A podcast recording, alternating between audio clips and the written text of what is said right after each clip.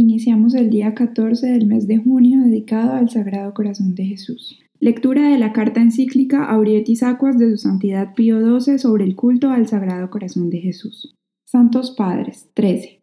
Los Santos Padres, testigos verídicos de la doctrina revelada, entendieron muy bien lo que ya el apóstol San Pablo había claramente significado, a saber, que el misterio del amor divino es como el principio y el coronamiento de la obra de la encarnación y redención. Con frecuente claridad se lee en sus escritos que Jesucristo tomó en sí una naturaleza humana perfecta, con un cuerpo frágil y caduco como el nuestro, para procurarnos la salvación eterna y para manifestarnos y darnos a entender en la forma más evidente así su amor infinito como su amor sensible. San Justino, que parece un eco de la voz del apóstol de las gentes, escribe lo siguiente. Amamos y adoramos al Verbo nacido de Dios inefable y que no tiene principio él, en verdad, se hizo hombre por nosotros para que, al hacerse partícipe de nuestras dolencias, nos procurase su remedio. Y San Basilio, el primero de los tres padres de Capadocia, afirma que los afectos sensibles de Cristo fueron verdaderos y al mismo tiempo santos.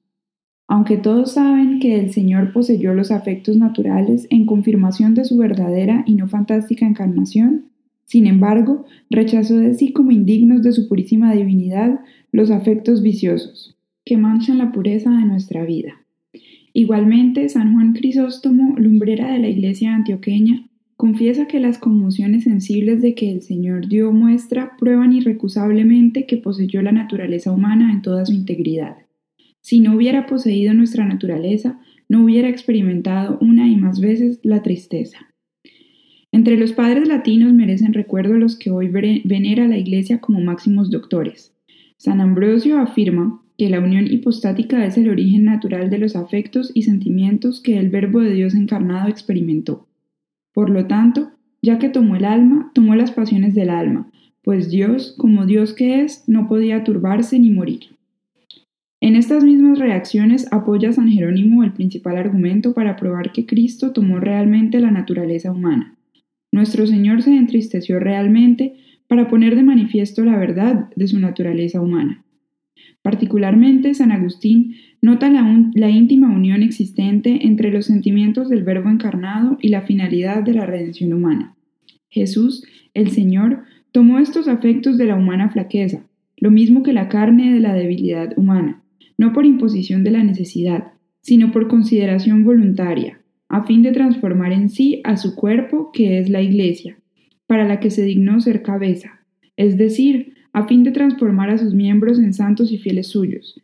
De suerte que, si a alguno de ellos le aconteciere contristarse y dolerse en las tentaciones humanas, no se juzgase por esto ajeno a su gracia, antes comprendiese que semejantes afecciones no eran indicios de pecados, sino de la humana fragilidad, y como coro que canta después del que entona, así también su cuerpo aprendiese de su misma cabeza a padecer. Doctrina de la Iglesia que con mayor concisión y no menos fuerza testifican estos pasajes de San Juan Damasceno. En verdad, que todo Dios ha tomado todo lo que en mí es hombre, y todo se ha unido a todo para procurar la salvación de todo el hombre. De otra manera, no hubiera podido sanar lo que no asumió. Cristo, pues, asumió los elementos todos que componen la naturaleza humana, a fin de que todos fueran santificados. Oración. En el nombre del Padre, del Hijo, del Espíritu Santo. Amén. Ábreme, oh Jesús, tu sagrado corazón. Muéstrame sus encantos. Úneme a él para siempre. Que todas las respiraciones y palpitaciones de mi corazón, aun cuando esté durmiendo, te sirvan de testimonio de mi amor y te digan sin cesar, Señor, te amo Recibe el poco bien que hago. Dame tu gracia para reparar el mal que he hecho y para que te ame en el tiempo y te alabe por toda la eternidad. Amén. Oh Divino Jesús que dijiste, pedid y recibiréis, buscad y encontraréis, llamad y se os abrirá, porque todo el que pide recibe y el que busca encuentra y a quien llama se le abre. Mírame postrado a tus plantas, suplicándote me concedas una audiencia. Tus palabras me infunden confianza, sobre todo ahora que necesito que me hagas un favor. ¿A quién he de pedir sino a ti, cuyo corazón es un manantial inagotable de todas las gracias y dones? ¿Dónde he de buscar sino en el tesoro de tu corazón que contienen todas las riquezas de la clemencia y la generosidad divina?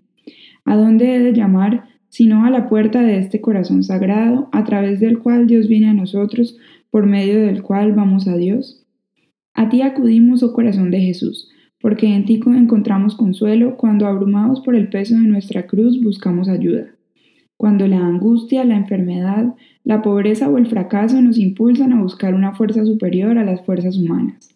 Creo firmemente que puedas concederme la gracia que imploro, porque tu misericordia no tiene límites, y confío en que tu corazón compasivo encontrará en mis miserias, en mis tribulaciones y en mis angustias un motivo más para oír mi petición. Quiero que mi corazón esté lleno de la confianza con que oró el centurión romano en favor de su criado, de la confianza con que oraron las hermanas de Lázaro, los leprosos, los ciegos, los paralíticos que se acercaban a ti porque sabían que tus oídos y tu corazón estaban siempre abiertos para oír y remediar sus males. Sin embargo, dejo en tus manos mi petición, sabiendo que tú ves las cosas mejor que yo y que si no me concedes esta gracia que te pido, sí me darás en cambio otra que mucho necesita mi alma y me concederás mirar las cosas, mi situación, mis problemas, mi, vida entera desde otro ángulo y con más espíritu de fe. Cualquiera que sea tu decisión, nunca dejaré de amarte, adorarte y servirte, oh buen Jesús. Acepta este acto mío de perfecta adoración y sumisión a lo que decrete tu corazón misericordioso. Amén. Padre nuestro que estás en el cielo, santificado sea tu nombre, venga a nosotros tu reino, hágase tu voluntad, así en la tierra como en el cielo. Danos hoy nuestro pan de cada día, perdona nuestras ofensas, así como también nosotros perdonamos a los que nos ofenden.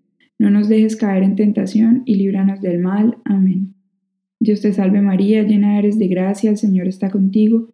Bendita tú eres entre todas las mujeres y bendito es el fruto de tu vientre Jesús. Santa María, Madre de Dios, ruega por nosotros pecadores, ahora y en la hora de nuestra muerte. Amén. Gloria al Padre, gloria al Hijo y gloria al Espíritu Santo como era en un principio, ahora y siempre, por los siglos de los siglos. Amén. Sacratísimo corazón de Jesús, en vos confío. Sacratísimo corazón de Jesús, en vos confío. Sacratísimo corazón de Jesús, en vos confío, en el nombre del Padre, del Hijo, del Espíritu Santo. Amén.